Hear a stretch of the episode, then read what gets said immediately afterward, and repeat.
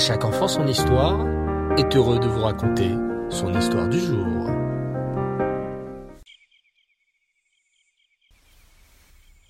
Bonsoir les enfants. L'histoire d'aujourd'hui est très intéressante et elle nous apprendra une chose très importante dans notre vie. Êtes-vous bien couché? Vous êtes calme?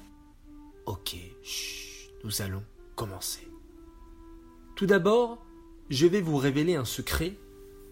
Vous avez sûrement déjà entendu dire que les gens demandent à avoir des bénédictions, des berachot auprès des plus grandes sadikim, n'est-ce pas? Mais pas tout le monde sait quelle est la plus grande beracha du monde. Eh bien, comme vous êtes des enfants très sages, je vais vous le dire. La plus grande bénédiction est le shalom. Oui, lorsqu'on vit en paix avec sa famille, ses amis et ses voisins, alors ça, c'est la plus belle beracha. L'histoire que nous allons raconter ce soir nous montrera l'exemple. Il y a près de 1800 ans, vivait Rabbi Meir Baalanes. Vous connaissez? Oui, bravo. Rabbi Meir avait l'habitude de faire un Dvar Torah chaque vendredi soir après la tefila du Shabbat. Tout le monde aimait l'écouter, il racontait beaucoup d'histoires. Un vendredi soir, Rabbi Meir raconta une histoire un peu plus longue que d'habitude. Une femme qui aimait spécialement ces histoires et qui les écoutait attentivement rentra très tard chez elle. La maison était déjà sombre, même les bougies de Shabbat étaient éteintes. Son mari se mit en colère et lui demanda Où étais-tu? Shabbat Shalom, j'étais à la dracha du Rav, je suis vraiment désolé de mon retard. Je jure que tu ne rentreras à la maison qu'une fois que tu auras craché dans l'œil de ce rave. La femme ne savait que faire.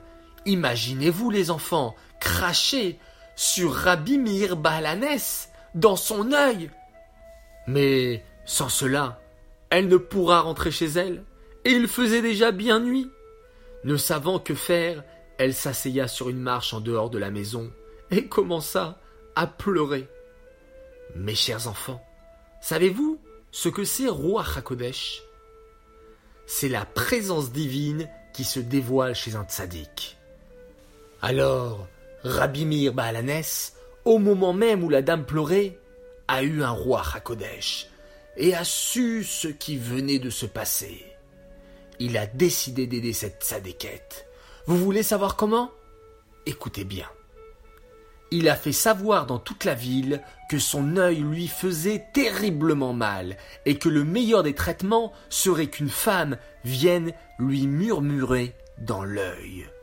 C'est surprenant, n'est-ce pas les enfants? Murmurer dans l'œil, c'est quand même bizarre.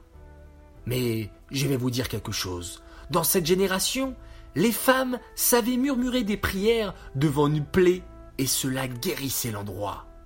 Les voisines de cette dame coururent vers elle pour lui suggérer d'être cette femme qui guérirait l'œil de Rabbi Meir Baalanes. La femme écouta les conseils de ses amis et arriva devant le rabbi. Il lui demanda Sais-tu murmurer des prières afin de me guérir? Elle eut honte de mentir. Non, je, je ne sais pas, répondit-elle. Peu importe, au lieu de murmurer, crache-moi sept fois dans l'œil, et je verrai la guérison grâce à toi. La dame cracha sept fois, et le rabbi lui dit alors Va maintenant chez ton mari, et dis-lui que tu as même craché sept fois dans l'œil du rabbi, et ton mari sera content et te laissera rentrer chez toi. Lorsque les élèves de Rabbi Meir entendirent cela, ils dirent pourquoi avoir eu besoin de vous faire subir une telle honte? Il aurait suffi d'obliger le mari à laisser rentrer sa femme chez elle. Vous ne savez pas que même Akadosh Baruchou accepte d'effacer son nom pour que le shalom réside entre un mari et une femme? Si Akadosh Baruchou accepte, alors quand bien même, moi, je devrais tout accepter en l'honneur du shalom. Vous avez compris les enfants? Vous aussi Il vous arrive qu'un ami ou un frère vous prenne des mains votre paquet de chips par exemple, ou vous parle mal. Si vous voulez le shalom, ne vous disputez pas. Gardez votre calme et peut-être même cédez votre paquet de chips. L'essentiel, c'est d'avoir le shalom. Bravo, je vois que vous avez très bien écouté. Maintenant, il est temps de dormir, mais pas avant de faire tous ensemble le schéma Israël. Merci beaucoup pour toutes les histoires que vous avez racontées.